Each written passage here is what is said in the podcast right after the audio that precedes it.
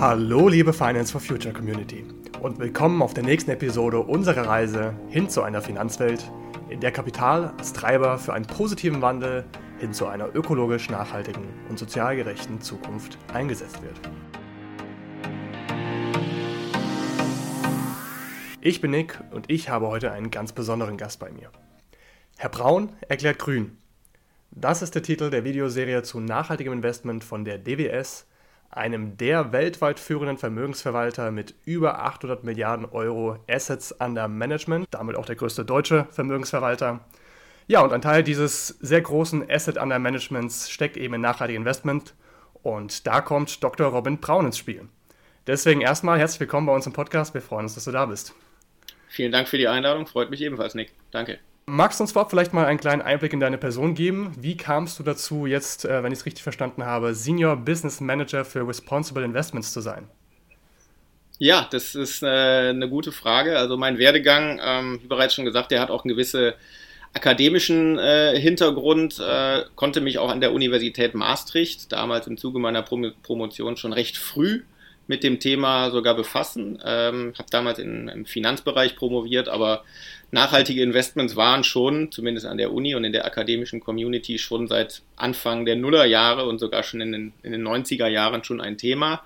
Ähm, in 2006 bin ich dann viel stärker mit dem Thema in Berührung gekommen, auch insbesondere was ESG, nachhaltiges Investieren äh, und ähm, Performance an Finanzmärkten zu tun hat. Und dort wurde eigentlich schon relativ klar etabliert, dass die Nutzung gewisser Scores ähm, rund um ESG, rund um Nachhaltigkeit ähm, auf keinen Fall Performance opfern oder Performance kosten.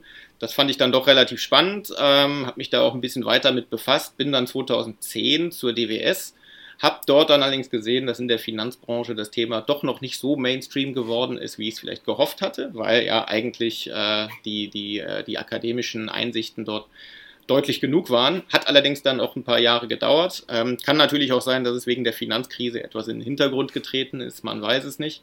Ähm, aber auch für mich hat es dann doch äh, etwas gedauert. Ich war 2010 bis 2014 in der Strategieabteilung der DWS, von 2014 bis 2017 im Produktbereich, Produktentwicklung, Produktgenehmigung. Ähm, konnte dann auch die ganzen operationellen Prozesse der DWS kennenlernen, kenne es mittlerweile sehr, sehr gut. Seit 2018 bin ich dann tatsächlich auch im nachhaltigen Investieren der DWS angekommen.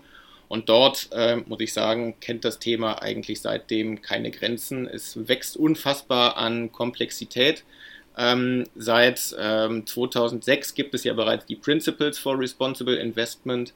Seit 2014, 2015 müssen Asset Manager wie die DWS dort auch jedes Jahr berichten, genau wie, wie wir in unseren Nachhaltigkeitsberichten offenlegen, was für uns nachhaltiges Investieren bedeutet, wie wir es auf der Investmentplattform umsetzen. Und das ist jetzt seit 2018 eigentlich mein Aufgabenschwerpunkt, allerdings deutlich angereichert noch durch ähm, gewisse Komiteearbeiten, durch regulatorische Anforderungen, die durch den EU-Aktionsplan natürlich noch ganz stark verstärkt sind. Und du hast es eingangs gesagt, wir sind ein global agierender Asset Manager ähm, mit unterschiedlichen Investmentstrategien, Assetklassen, auch in unterschiedlichen Jurisdiktionen tätig, für die das Thema Nachhaltigkeit auch aktuell noch ein eine sehr unterschiedliche Bedeutung mhm. ähm, hat. Das alles unter einen Hut zu bringen, ist eine unglaublich komplexe Aufgabe, aber auch eine sehr spannende und herausfordernde Tätigkeit, der ich jetzt schon äh, über drei Jahre angehöre, kann auch noch immer ab und an meine akademischen Einsichten mal ähm, einbringen, aber ansonsten ist das Team-Thema bei uns überhaupt keine Nische mehr. Das ist absolut Mainstream in der Firma und auch in der obersten Geschäftsleitung angekommen. Ja, spannend, dass es dann auch von der Akademie jetzt schon in der Realität ankommt. Absolut, also das, äh, das auf jeden Fall. Ich dachte, ich dachte, wie eingangs gesagt, ich dachte, das würde schneller gehen. Ähm, glaube, das war anfangs wirklich noch so ein kleines Nischenthema. Hat vielleicht auch damit zu tun, dass die Messbarkeit von Nachhaltigkeit immer noch relativ heterogen bei den Leuten ist. Manche empfinden es, ich habe mir mal sagen lassen, es sei ein deutsches Phänomen, dass Nachhaltigkeit immer noch sehr stark auf die Umweltaspekte fokussiert. Aber du hast es ja bereits gesagt, es geht auch um die sozialen Aspekte. Es geht eigentlich rund um alles, wie Firmen und Staaten sich äh, auf stellen, wie krisenbeständig ist es, wie nachhaltig, wie langlebig sind einzelne Geschäftsmodelle ausgerichtet. Und das ist natürlich erstmal ein Wandel, ein Transformationsprozess, den eine Firma machen muss und den natürlich auch, der natürlich auch ein Umdenken in der Finanzbranche oder in den Köpfen von Analysten und Portfoliomanagern erfordert. Genau, und ähm, Herr Braun erklärt grün. Wie kam es dann dazu? Das ist genau der Punkt, ja. Also wir haben gemeinsam mit unseren äh, Marketing- und Communications-Kollegen, ähm, die hatten dann natürlich die ähm, Idee, wie können wir ein Format gestalten, in dem wir dieses ähm, sehr, sehr komplexe Thema in kurzen Videos einfach allgemeiner Investoren-Community, die jetzt gar nicht die vorgebildeten großen institutionellen Kunden wie Pensionsfonds oder andere Banken und Versicherungen sein müssen, sondern einfach meine Tante, deine Tante, deine, deine Geschwister, denen wollen wir das Thema zugänglich machen und darüber aufklären. Auch nicht unbedingt mit Bewerbungen der DWS äh, per se, ähm, sondern wie generell Finanzmarktakteure das Thema wahrnehmen, wie Firmen sich dazu aufstellen, wie sie sich nachhaltiger gestalten können, aber natürlich auch, welche Risiken das Ganze möglicherweise mit sich bringen kann. Das ist eine, ähm, ist eine sehr, sehr spannende, sehr, sehr spaßige Tätigkeit, die ich noch nebenbei seit Anfang 2020 äh, mit den Marketingkollegen und Kolleginnen ähm, wahrnehmen konnte. Und da haben wir jetzt auch schon, können glaube ich schon auf sechs Videos äh, zurückblicken. Und bis sich dort dieses Thema erschöpft, das ist so unfassbar dynamisch, da kommt man noch auf sehr, sehr viele weitere Videos. Und mir macht sehr viel Spaß. Da steht aber, wie bereits gesagt, der Aufklärungsgedanke und der Hilfe an die Investoren, an die Anleger, äh, natürlich im Vordergrund, um zu sagen, was bedeutet überhaupt Nachhaltigkeit, welche Aspekte gibt es, wie sieht das Ganze im Investmentkontext aus und wie nachhaltig kann die Finanzbranche dort eigentlich sein. Genau, da sind wir ja beim Stichwort finanzielle Bildung, ist ja auch ein Thema, was die letzten Jahre und Jahrzehnte allein durch die großen YouTuber, er will jetzt gar nicht welche nennen, sind ja genug da, äh, riesen Aufschwung mhm. bekommen hat. Aber auch eine Sache, die ich spannend finde, Nachhaltigkeit wird da selten angesprochen. Es wird ab und zu mal betrachtet so, naja, ETFs, so nachhaltig sind sie vielleicht gar nicht. Aber keiner betrachtet es wirklich ganz tief. Und ja, deswegen machen wir, glaube ich, beide die Arbeit, die wir machen, damit das auch dann mhm. bald in der Zukunft mal stattfindet. Finde ich gut. Genau. Und ich habe auf eurer Website das Zitat gefunden, die DWS möchte die Zukunft des Investierens gestalten. Wie sieht denn mhm. diese Zukunft in eurer Vorstellung aus? Nun, also das ist natürlich ein starkes Statement. Wir machen uns aktuell auch auf äh, hoher strategischer Ebene dazu intensive ähm, Gedanken. Es war anfangs natürlich ein Thema, was stark auf der Investmentplattform oder auch bei meiner Vorgesetzten, bei meinen Kollegen und Kolleginnen äh, beheimatet war. Mittlerweile dehnt es sich auf die komplette Firma aus und ist auch bei uns im Executive Board angekommen. Das ist natürlich eine sehr strategische Aussage, wo wir sagen, ESG-Aspekte, die gehen eigentlich in alle Wirtschafts- und Investitionsaspekte fließen die ein. Das kann man nicht mehr isoliert voneinander betrachten, die finanziellen und die nicht finanziellen Aspekte, sodass ähm, dort natürlich, wenn wir als Investoren mit Unternehmen sprechen, es dort nicht mehr nur über die Bilanz oder die einzelnen Cashflows geht oder wie viel Gewinne ein Unternehmen gemacht hat, sondern dass das Hand in Hand gehen muss mit der Frage, wie zukunftssicher, wie krisenbeständig, wie risikobeständig sind diese Firmen äh, oder auch diese Staaten, je nachdem, in was man investiert, eigentlich aufgestellt und wie können wir es als Investoren, wie die DWS, mit einer gewissen Größe und auch mit ähm, Daten und Know-how eigentlich gestalten, wie können wir diese Firmen dort begleiten oder gegebenenfalls auch zu Verbesserungen ähm, beeinflussen im Rahmen unserer Möglichkeiten. Das ähm, ist natürlich ein, ein, starkes Statement, dass wir das machen wollen, sehen wir aber ganz klar als, ähm, als unsere Aufgabe, weil nur Performance liefern, äh, unabhängig davon, in was wir investieren, diese Zeiten sind in unseren Augen ähm, vorbei. Dafür ist das Thema Nachhaltigkeit aktuell im prominentesten Beispiel natürlich dem Klimawandel viel zu stark in den Köpfen der Leute angekommen. Man sieht es, äh, wenn man wenn man Werbeblöcke schaut im Fernsehen von anderen Firmen, wie die sich selber darstellen, da ist jeder dritte, wenn nicht sogar jeder zweite Werbeblock dreht sich irgendwie um das Thema Nachhaltigkeit, erneuerbare Energien, Kreislaufwirtschaft. Davon ja. kann sich ein Vermögensverwalter wie die DWS nicht mehr lossagen und sagen, das interessiert uns alles nicht. Das wollen wir. Wir wollen selber der Treiber dieser wirtschaftlichen Aktivitäten sein oder auch dieser Aufstellung der Firma, der Firmen um dann gemeinsam äh, zu einer Verbesserung zu kommen.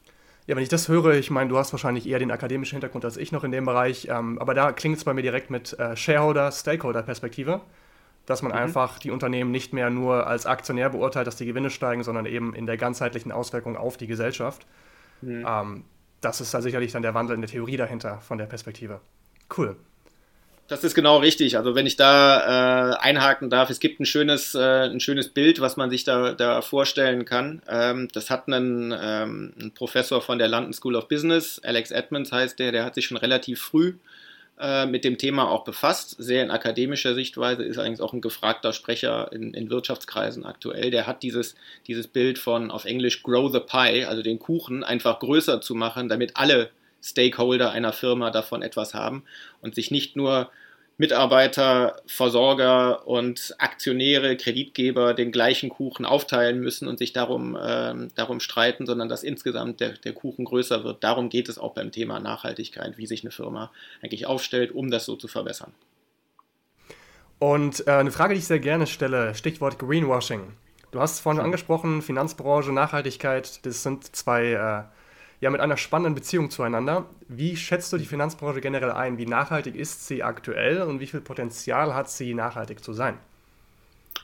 Das ist ein sehr guter Punkt. Ähm, nicht, äh, nicht ohne Grund ist natürlich die Finanzbranche ist sehr stark in den, äh, in den EU-Aktionsplan äh, für ein nachhaltiges Finanzwesen gerückt worden und ist auch mit all seinen Finanzmarktakteuren dort auf den Plan gerufen worden, sich nachhaltiger zu gestalten. Die Finanzbranche ist natürlich in einer einzigartigen Lage, dass sie in der Lage ist oder dazu befähigt ist, Kapitalströme zu leiten an die Aktivitäten, die es nach Definition der Europäischen Kommission ähm, in Zukunft braucht, um eine nachhaltigere ähm, Wirtschaftsleistung erzielen zu können. Ähm, natürlich ist das Risiko von Greenwashing ist sowohl in der Finanzbranche als auch generell in der Realwirtschaft ist es, ähm, ist es da. Auf dieses Risiko müssen wir selber achten, wenn wir Unternehmen analysieren. Also wenn ein Unternehmen ähm, beispielsweise bestätigte Kontroversen rund um Menschenrechtsverletzungen hat, dann können wir diese nicht ausblenden, nur weil das Unternehmen gerade eine, ähm, eine, eine Klima, Klimaneutralität als Strategie ausgegeben hat. Ähm, diese, diese Formen der, der Abdeckung von möglicherweise bestehenden Problemen sieht man leider immer noch. Ähm, wir selber als DWS, als äh, Finanzmarktakteure, als Investoren wollen diese Fehler natürlich überhaupt nicht begehen. Ähm, meine persönliche Wahrnehmung ist, dass man mit dem Thema Greenwashing unfassbar viel falsch machen kann und auch seine eigene Reputation nachhaltig, in, diesmal im negativen Sinne nachhaltig, äh, zerstöre, zerstören kann. Und deswegen sind wir dort sehr, sehr konservativ aufgestellt und ähm, wollen nicht nur uns einen leicht grünen Anstrich verpassen und dann sagen, wir sind die unfassbar grüne DWS. Wir wollen es ernst nehmen und da, wo es möglich ist, wo es Sinn macht, auch Nachhaltigkeit vollkommen im Unternehmen umsetzen. Natürlich nicht nur in der Art und Weise, wie wir selber als Mitarbeiter in dem Unternehmen ähm, arbeiten, sprich ähm, pendeln, pendeln zum Büro, wenn es wieder erlaubt ist, äh, nicht mehr mit Auto, sondern mit nachhaltigeren Verkehrsmitteln, ähm, sondern natürlich auch, wie wir unsere Investitionsentscheidungen treffen. Dort haben wir und andere Investoren auch, ähm, haben jetzt auch einen, einen, wichtigen Schritt gemacht mit der sogenannten Net Zero Asset Manager Initiative, wo sich Investoren dazu verpflichten, bis zu einem gewissen Zeitpunkt in der Zukunft wirklich eine netto null Emissionen in ihrem ähm, Investitionsportfolio auch vorweisen zu können. Das ist ein langlebiges Projekt, das ist ein ambitioniertes Projekt, aber auch etwas, ähm, wo wir gerne auch die, die Community da draußen bitten wollen. Ähm, Ungeduld auf dem Thema Nachhaltigkeit ähm, ist leider nur begrenzt von Nutzen, ist, äh, wie ich eingangs gesagt habe, es erfordert eine komplette Transformation des Geschäftsmodells, sowohl von der Realwirtschaft als auch von den Investoren da draußen. Es ist wichtig, sich Ziele zu setzen, Zwischenziele zu setzen, diese auch gegebenenfalls zu überarbeiten. Aber die Berichterstattung darauf ist wichtig, um die Glaubwürdigkeit auf diesem nachhaltigen Pfad oder dieser nachhaltigen Strategie nach wie vor zu wahren. Aber es wäre ähm, töricht zu sagen, dass wir jetzt innerhalb von 18 Monaten damit bereits fertig sind. Das ist ein sehr, sehr komplexer Prozess, bei dem natürlich auch die Unternehmen, mit denen wir zusammenarbeiten, uns mithelfen müssen und dort auch entsprechend reagieren müssen. Dazu kommt noch die Regulatorik, die auch eine gewisse Langfristigkeit in ihrer Auslegung hat. Ja, das hätte ich auch gerade angesprochen. Stichwort Komplexität. Da muss natürlich auch eine ganze Regulatorik, Legislative, das kennen wir, was für ein Apparat da gerade in Deutschland äh, auf sich wartet. Absolut. Muss alles klar. mitziehen, alles mitwandeln. Das ist nicht nur ein paar Fonds, die aufgelegt werden, sondern eine Umgestaltung der ganzen Wirtschaft und Politik. Absolut, absolut. Spannendes Thema, ja. Und wie sieht das konkret bei euch aus? Die DWS bietet ja sowohl Lösungen im aktiven Bereich als auch im passiven Bereich mhm. mit der ETF-Marke X-Tracker an. Mhm aber sogar auch im Bereich alternatives Investment. Ja. Und wenn wir uns jetzt erstmal die ersten beiden Bereiche anschauen, also aktives und passives Investment, mhm. ähm, da gibt es ja tendenziell so ein bisschen die zwei Lager, in denen ja, Investmentphilosophien, die sich ein wenig gegenseitig bekriegen. Ja. Die einen sagen, ja, aktives Management kann gerade in Krisen besser reagieren und in Trends partizipieren. Die anderen sagen, naja, alle Informationen sind doch schon eingepreist, die Märkte sind effizient. Mhm. Das ist ein Nobelpreisträger, Eugene mhm. Farmer, für die Leute, die es gehört haben. Die Diskussion will ich gar nicht aus der Rendite-Risikosicht aufmachen, aber wenn du den Vergleich mal machen würdest aus Nachhaltigkeitssicht dieser mhm. beiden Welten, siehst mhm. du da für dich einen Unterschied zwischen aktivem Aktieninvestment und passivem? Ähm, dort ist natürlich ähm, der Unterschied, also zu einem die Frage ist natürlich berechtigt, kommt auch aus meinem, aus meinem Freundeskreis sehr, sehr oft, wo da genau die, die Unterschiede liegen. Ähm, in, der, in der Umsetzung der Strategien ist es für Asset Manager natürlich ähm, ein gewisser Unterschied, wie das Produkt eigentlich zustande kommt. Bei einem ähm, börsengehandelten Fonds, bei einem sogenannten ETF, arbeitet ähm, die, die Firma oder der Asset Manager natürlich mit den Indexanbietern zusammen und konstruiert sich eine nachhaltigere Form des sogenannten darüberliegenden ähm, Indexes und hat dort dann eigentlich keine, keine ähm, wie bereits gesagt, keine aktive Anlageentscheidung mehr, sondern repliziert diesen Index. Ähm, während der, des Starts von, ähm, von der Corona-Pandemie, die wir aktuell nach wie vor noch erleben, haben wir das Phänomen erlebt, dass äh, die Performance dieser nachhaltigen Indizes deutlich besser war als, ähm, als die der nicht nachhaltigen Counterparts. Und das, obwohl äh, einige Sektoren, wie zum Beispiel Tabak, aber auch im Ende von Quartal, äh, vom vierten Quartal 2020 dann auch Öl und Gas sehr, sehr stark performt hatten.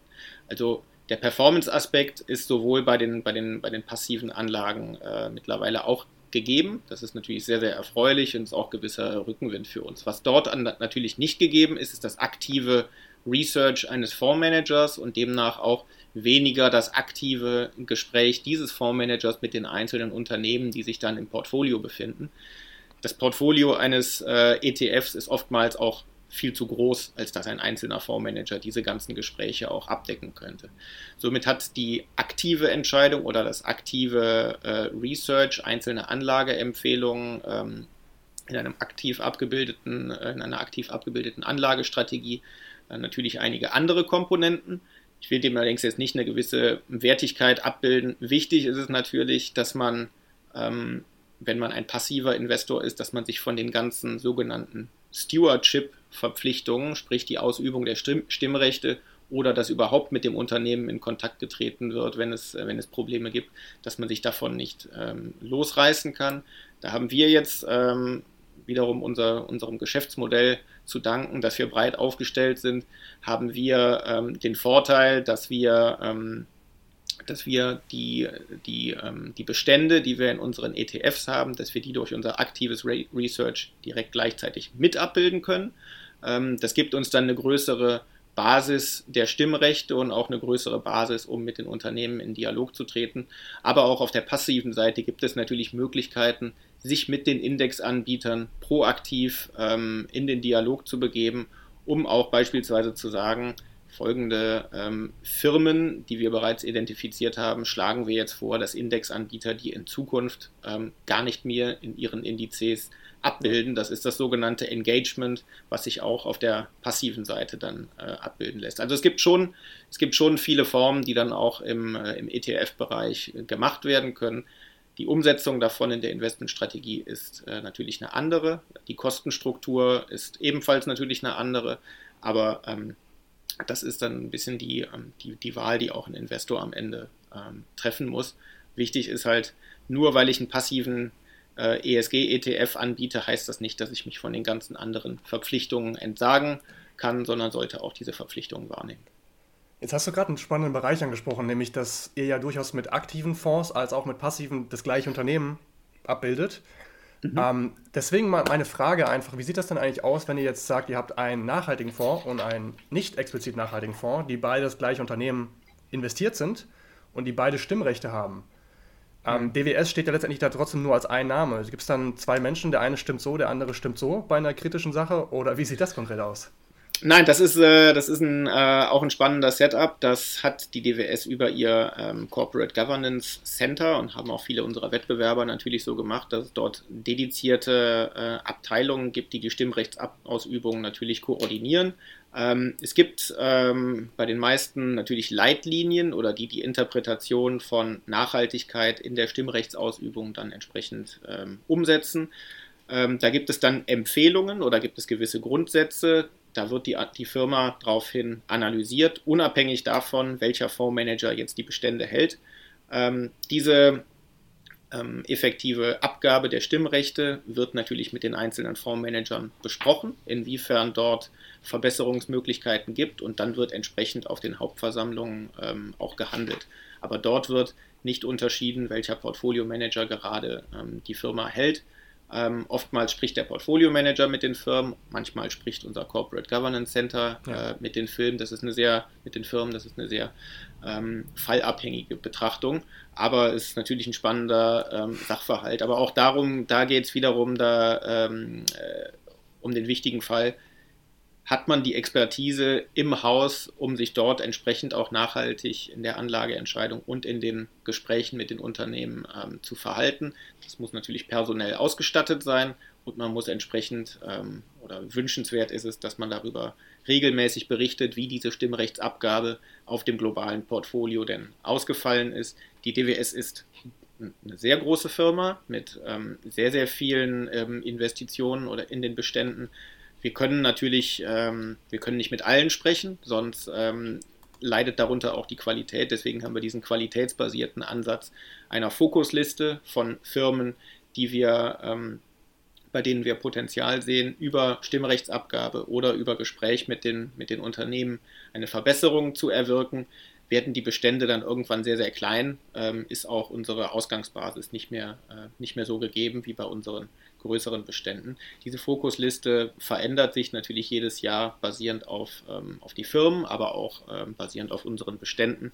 Aber so läuft der Prozess dann auf unserer Seite. Mhm. Und diese Fokusliste, welches Kaliber kann man sich da vorstellen? Wie viele Titel sind da ungefähr drauf zu finden?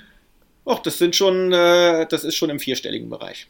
Okay, ich glaube, der gesamte börsennotierte Markt auf der Welt hat 15.000 Unternehmen so in dem Bereich, wenn ich mich das äh, ist in der Tat so, ja, aber natürlich genau. kann kein Asset Manager dieser Welt, äh, ja. also es, es wird wahrscheinlich wahrscheinlich nur ganz, ganz wenige halten wirklich alle davon, aber es ist unmöglich mit, äh, mit einem, mit, mit, mit qualitativem äh, Urteilsvermögen, mit menschlichem Urteilsvermögen dahinter, mit Analyse, ähm, diese alle abzubilden.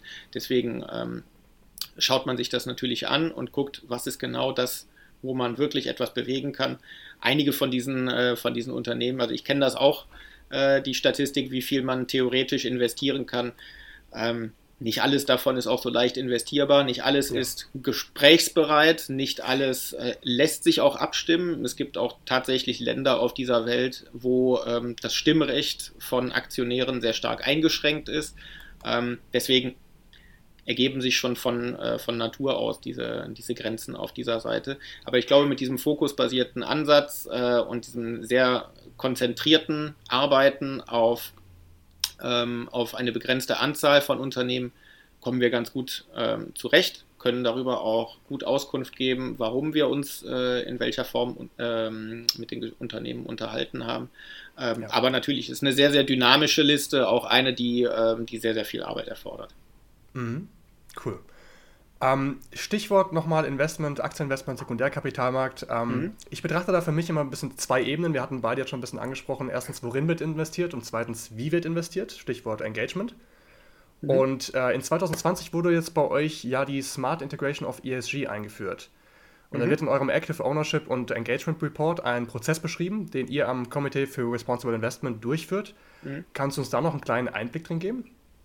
Ja, gerne. Ähm, die, dieses, dieser Smart Integration Ansatz, der wurde, wurde mehr oder weniger von mir selber sogar äh, mit meinen Kollegen und Vorgesetzten äh, so entworfen. ist äh, bereits Ende 2019 von der DWS so äh, beschlossen worden, als die Schaffung einer zusätzlichen Hürde äh, oder einer zusätzlichen Prüfschwelle ähm, im Falle von wirklich ähm, schwach bewerteten Unternehmen im Punkto Nachhaltigkeit. Ähm, da ist aber genau der Punkt, den ich eingangs gesagt hatte. An welchen Kennzahlen misst man jetzt schwach bewertetes Unternehmen nach ESG? Das ist eine sehr subjektive Seite, äh, Betrachtungsweise. Deswegen haben wir uns gefragt, gibt es nicht ähm, Kriterien, die man heranziehen kann, die über alle Sektoren hinweg ein potenzielles Nachhaltigkeitsrisiko darstellen können? Unsere ESG-Engine äh, oder unsere Datenbank für Nachhaltigkeitsinformationen ist dort unfassbar groß aufgestellt und sehr, sehr komplex.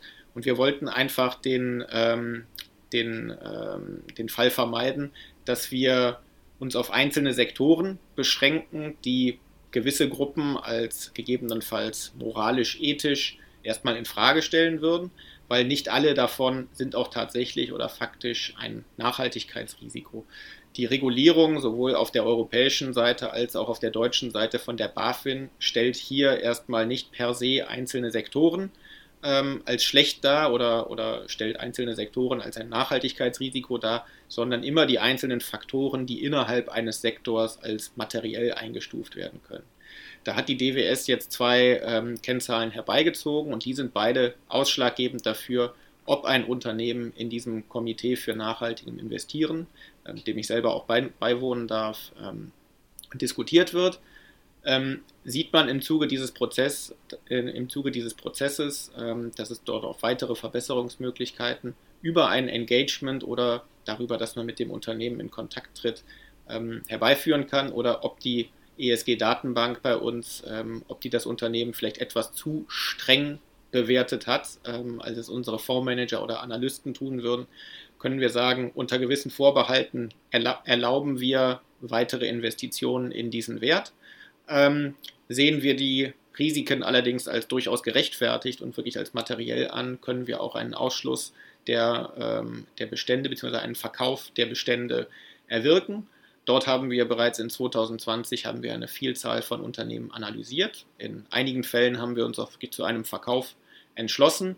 Aber die, die smarte Art, ähm, ESG zu integrieren oder Nachhaltigkeitsrisiken zu betrachten, kommt wirklich darüber, dass wir zwei einzelne Faktoren haben, ähm, das ist einmal das Klimatransitionsrisiko oder auch die Verletzung internationaler Normen, die in jedem Sektor vor, vorkommen können, nur in unterschiedlicher Form, dass diese beiden Faktoren ausreichen, um den Triggerpunkt zu setzen, dass wir tätig werden müssen und dort auch gegebenenfalls noch weitere Schritte ähm, einleiten können.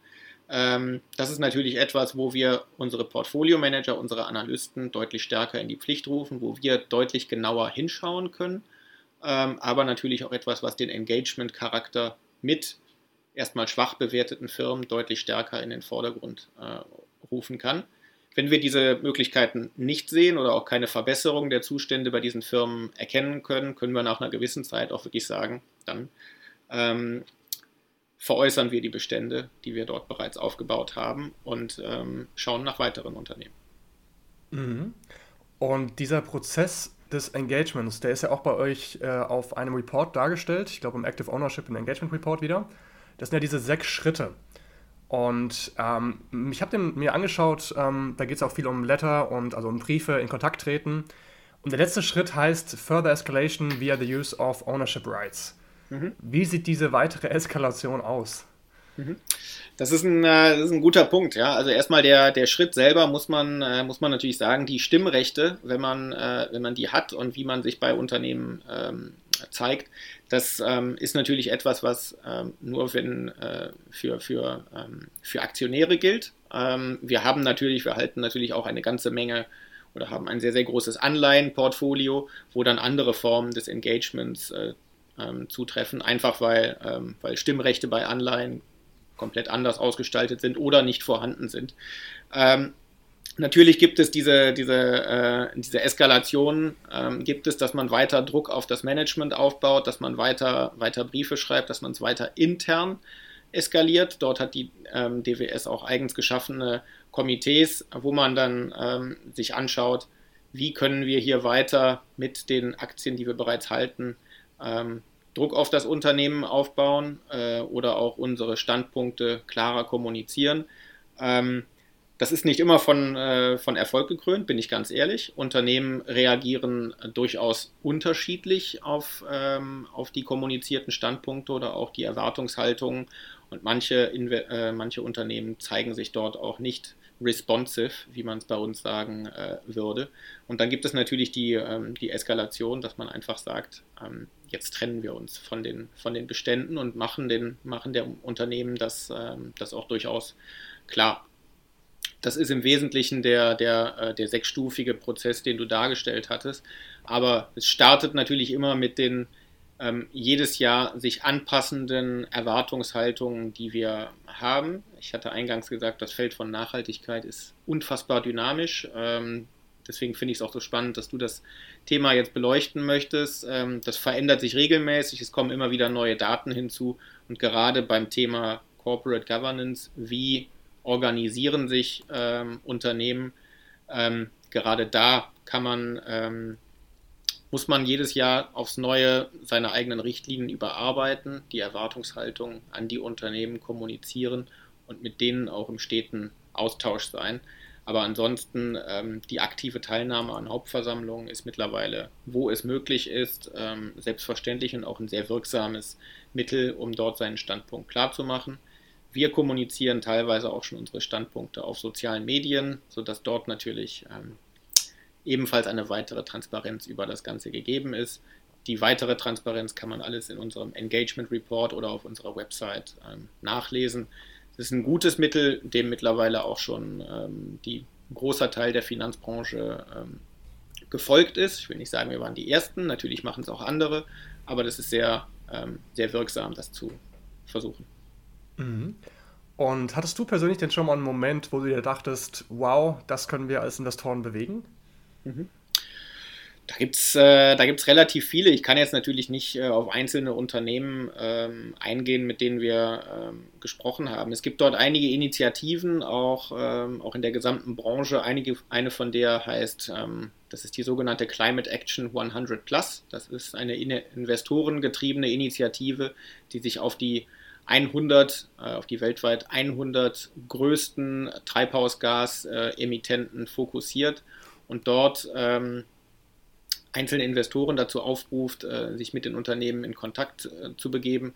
Dort konnten wir äh, mit einem europäischen, äh, mit einem europäischen Stromversorgungskonzern bereits signifikante Fortschritte erzielen, weil dort die Gespräche doch sehr, sehr intensiviert ablaufen, dort auch re sehr regelmäßig Austausch mit dem Management ist auch das kann man natürlich bei uns ähm, nachlesen. Das sind der, einige der sogenannten Case Studies, die wir in unserem Engagement Report darstellen. Dort sehen wir natürlich die Gesprächsbereitschaft ähm, äh, von den Unternehmen sehr, sehr, sehr, sehr stark. Und dort merkt man auch, wie viel Druck die Unternehmen äh, von Investorenseite eigentlich ausgesetzt sind und wie, wie stark dort eigentlich der, äh, die Notwendigkeit zum Handeln auf Seiten der Unternehmen ist. Das ist eine sehr ähm, erfreuliche Sache ich weiß, du bist da, äh, du bist noch sehr, sehr akademisch äh, in deiner Denkweise und ich gebe dir absolut recht. Gerade bei Sekundärmärkten ist es ähm, nicht ganz einfach, uns jetzt den Impact dieses Engagements auf die Fahnen zu schreiben. Es gibt noch andere Investoren, die gegebenenfalls ähm, das Gleiche fordern.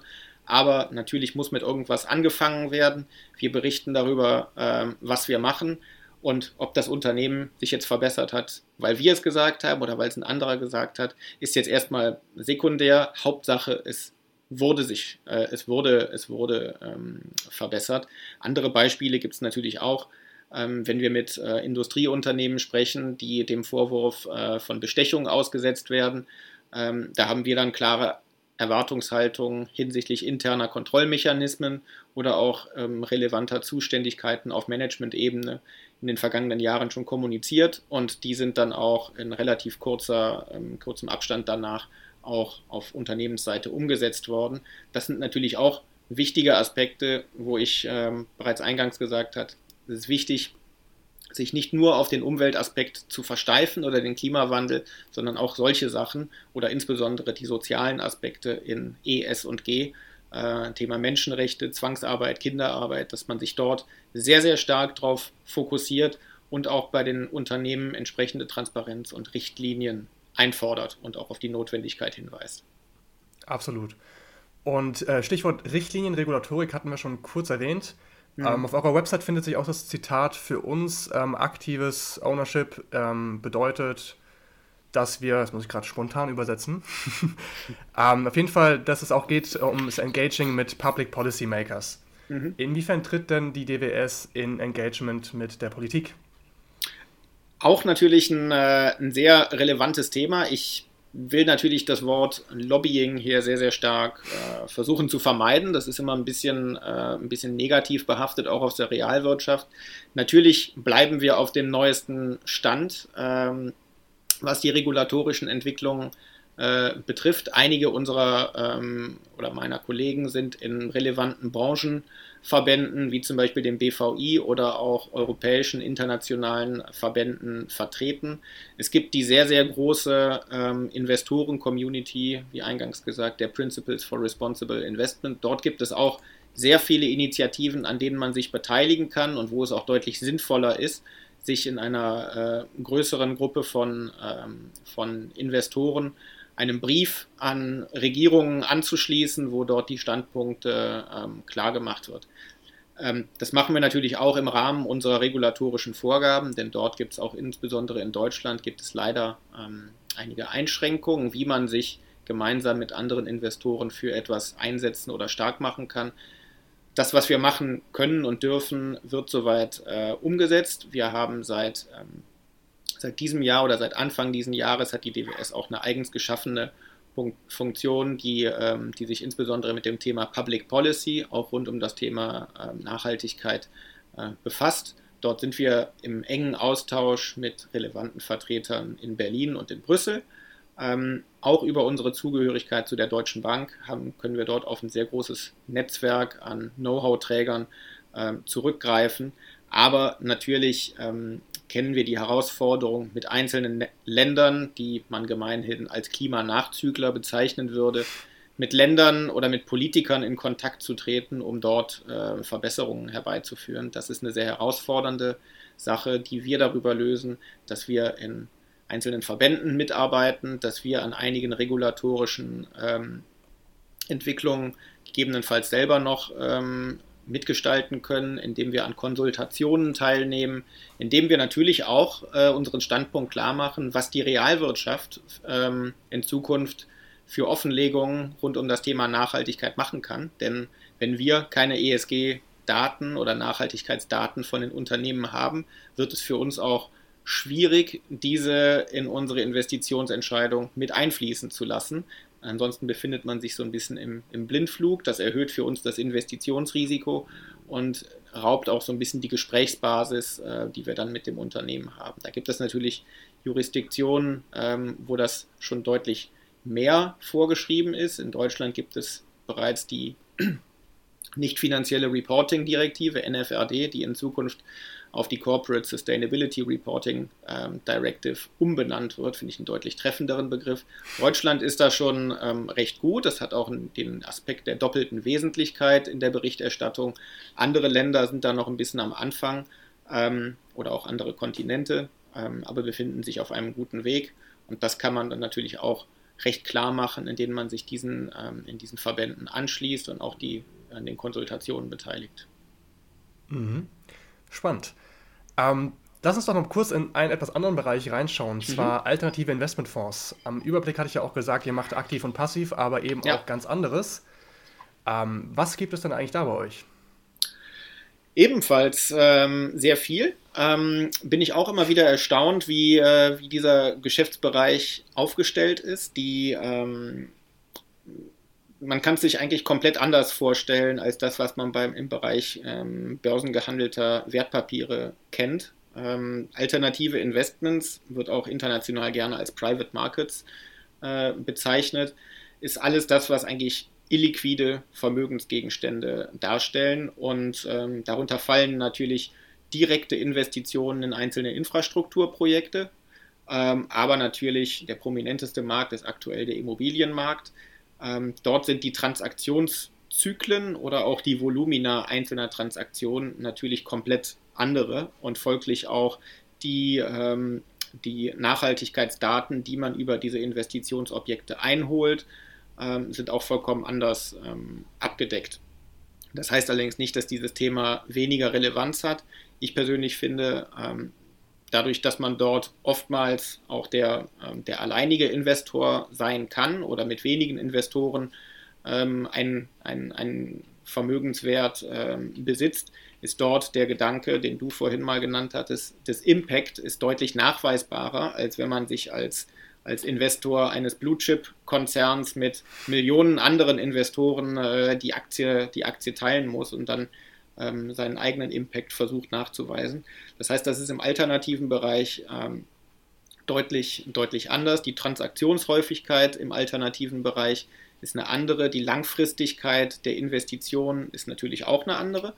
Ähm, und wenn man jetzt sagt, ein Gebäude gefällt mir aus Nachhaltigkeitsaspekten nicht mehr, dann kann man es, wie ich vorhin mal gesagt habe, man kann sich nicht so leicht von diesem Gebäude trennen, wie man es bei einer Aktie gegebenenfalls machen könnte. Man kann mit einem Gebäude natürlich auch nicht sprechen, wie man es mit einem Unternehmen machen kann.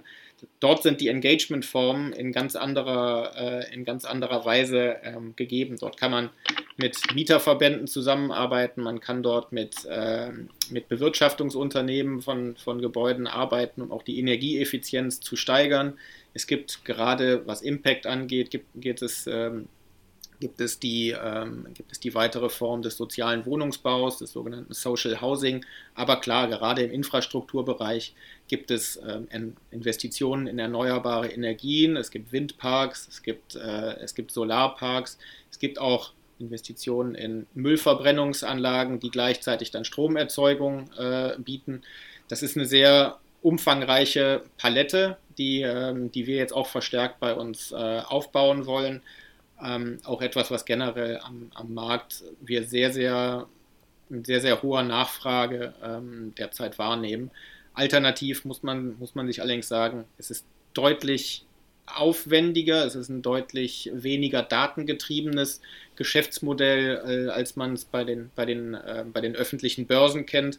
Ähm, aber auf keinen Fall etwas, was beim Thema Nachhaltig Nachhaltigkeit ausgeblendet werden kann. Alleine weil wir glauben, ähm, alleine weil wir glauben, Impact ist dort viel stärker zu identifizieren, finden wir, ähm, das muss für uns auch in den Vordergrund rücken. Und ähm, wo man es kann, müssen diese Nachhaltigkeitsdaten, wenn sie materiell sind, für die einzelnen Vermögenswerte und Investitionsobjekte natürlich auch eingesammelt werden, müssen verpflichtend intern auch berücksichtigt werden und auch gegebenenfalls als Warnung identifiziert. Ein sehr, sehr wichtiger ähm, Aspekt, aber einer, der ähm, sehr anders funktioniert als mhm. bei öffentlichen Börsen. Genau, und du sagtest es auch schon für gerade für Anleger, denen wirklich der Impact wichtig ist, die direkte Korrelation zwischen dem eigenen Investment und mhm. dem, was letztendlich passiert. Da ist das ja auch nochmal ein spannender Aspekt, gerade wenn du sagst, ja. erneuerbare Energieanlagen. Ähm, ich bin da auch ehrlich gesagt super gespannt, was da noch so kommt, außer mhm. erneuerbare Energieanlagen, weil das ist so, finde ja. ich, das, was man am häufigsten begegnet. Klar. Ähm, deswegen freue ich mich auf die nächsten Jahrzehnte in dem Bereich. Ja. Gut. Ähm, Lass uns das nochmal ein wenig auf den Punkt bringen. Es gibt ja auf dem Markt einige Bewegungen im Bereich Nachhaltigkeit. Und mhm. wenn du in ein oder zwei Sätzen mal auf den Punkt bringen müsstest, was macht die DWS anders? Was macht sie besonders? Warum DWS? Wie würdest du das machen? Ah, ein oder zwei Sätze wird, äh, wird schwierig, ist eine große Herausforderung. Ähm, was macht die DWS anders? Ich glaube, die Einzigartigkeit kommt über das äh, globale Geschäftsmodell und dass wir alle drei Anlageformen anbieten können und auch insbesondere bei dem Thema ähm, Nachhaltigkeitsdaten schon relativ früh erkannt haben, dass das eigentlich die, die Basis ist. Unsere Portfolio-Manager werden ähm, auf regelmäßiger Basis bei der Integration von Nachhaltigkeitsaspekten geschult. Wir setzen die Produktentwicklung ähm, sehr, sehr stark in den Vordergrund und vor allem, wir gehen sehr konservativ vor, ähm, weil uns das, das Risiko des Greenwashings ähm, permanent präsent ist und wir das natürlich um alle ähm, nach allen Möglichkeiten vermeiden wollen. Aber ansonsten ist es natürlich unsere, unsere Größe als Investor, unsere, unsere Präsenz in allen drei Anlageklassen und natürlich unsere global agierende Research- und Investmentplattform, die auch den Zugang zu Unternehmen bietet, um dort auch entsprechend unseren Beitrag leisten zu können. Das waren deutlich mehr als ein bis zwei Sätze. Wollte gerade sagen, vielen Dank für die zweieinhalb Sätze, sagen wir mal. ähm, gut, damit wäre ich auch am Ende der Fragen angekommen. Äh, vielen Dank für die tollen Einblicke in eure Nachhaltigkeitsarbeit bei DWS, Robin. Ähm, mal kurz an die Zuhörer, ähm, wenn ihr noch irgendwelche Fragen an Robin habt, äh, auf die ihr euch eine Antwort wünscht, schreibt mir die gerne auf Instagram unter Finance for Future, Finance-4Future. Ähm, ich freue mich, die auch an Robin weiterzuleiten. Ich gehe davon aus oder ich hoffe, dass er sie auch bereit wäre zu antworten, wenn wir ganz nett fragen. Absolut, natürlich, klar, gerne. Ja, deswegen, so wie immer, die letzten Worte gehen an den Gast. Robin, welche drei Tipps gibst du jemandem, der sich jetzt gerade mit Investment beschäftigt und dort etwas Nachhaltiges machen möchte? Also es ist äh, immer das etwas, etwas unsexy, das Thema, wie ich finde, je nachdem, was für einen Studienhintergrund man hat. Aber aktuell ist rund um das Thema Nachhaltigkeit ist unfassbar viel Regulatorik. Ähm, die regulatorischen die, äh, Entwicklungen sind leider noch nicht abgeschlossen. Einige sind noch in der, ähm, in der Entwicklungsphase oder in der Konsultationsphase, wie man sagt. Aber ich rate jedem da draußen, sich damit vertraut zu machen, was es mit der sogenannten EU-Taxonomie zu tun hat. Ähm, wie werden wie wird Nachhaltigkeit in Zukunft gemessen werden und was müssen Investmentprodukte in Zukunft offenlegen, um auch wirklich diesem Nachhaltigkeitsgedanken, der gegebenenfalls beworben wird oder auch in den Vordergrund gestellt wird, um dem auch nachzukommen. Ähm, du hast es eingangs gesagt, das Angebot an nachhaltigen Produkten ist mittlerweile sehr, sehr groß, auch bei der DWS. Aber natürlich, insbesondere zwischen einzelnen Wettbewerbern, wird das unterschiedlich abgebildet. Und Nachhaltigkeit wird auch unterschiedliche Stufen von Grün in Zukunft haben. Da ähm, ist die Komplexität leider noch sehr groß. Ich hoffe, sie wird vereinfacht, aber gerade das Thema Berichterstattung einzelner Vermögensverwalter, einzelner Produkte wird über die Offenlegungsverordnung, deswegen der Name, sehr stark in den Vordergrund rücken.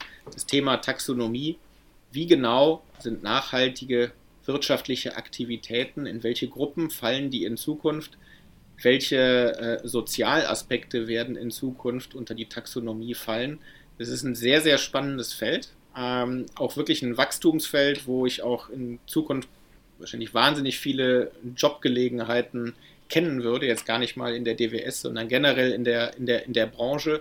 Ähm, das ist also für alle kommenden Generationen wirklich ein, ein sehr, sehr äh, spannender Themenbereich. Und natürlich für alle, die dort rein investieren wollen, informiert euch gut über die Investmentprodukte. Was ist in den einzelnen nachhaltigen Produkten drin, was wird ausgeschlossen, was ist gegebenenfalls unverbindlich vorgeschrieben? Und was ist verbindlich. Da trennt sich, wie wir ganz gerne sagen, auch so ein bisschen die Spreu vom Weizen zwischen den einzelnen Anbietern da draußen. Es gibt ähm, viele Wettbewerber, die das für sich sehr unterschiedlich auslegen oder die Sachen für kontrovers erachten. Aber wie gesagt, diese Komplexität ist eine gewisse Herausforderung ähm, für den Anleger ich finde es ein sehr spannendes Thema, sich damit auseinanderzusetzen und würde mich freuen, wenn sich mehr und mehr in dieser Community, die du jetzt natürlich auch ansprichst, ähm, finden, dazu Fragen haben oder auch Anregungen. Jeder, der sich damit befasst, ist willkommen. Gerade im Hinblick an die Komplexität ist es sicherlich auch eine gute Idee, sich Hilfe zu holen, wenn man sich nicht komplett zum Spezialisten ausbilden möchte. Klar. Gibt es ja auch die Vermittlerverordnung. Die Vermittler werden gezwungen von der EU, die Themen anzusprechen. So ist es. Viele sträuben sich ein wenig dagegen. Ähm, aber da ist dann die Aufgabe auch als Kunde, als Mandant, dem Vermittler auch ein bisschen auf den Zahn zu fühlen und es wirklich einzufordern, weil es ist euer Recht. Und diejenige Person müsste sich eigentlich auskennen und wenn nicht, äh, es gibt andere, die sich auskennen. genau. Dann Robin, vielen Dank für deine Zeit, vielen Dank für den Einblick. Ähm, mach's gut. Sehr, sehr gerne. Hat sehr viel Spaß gemacht. Mach's gut. Ciao.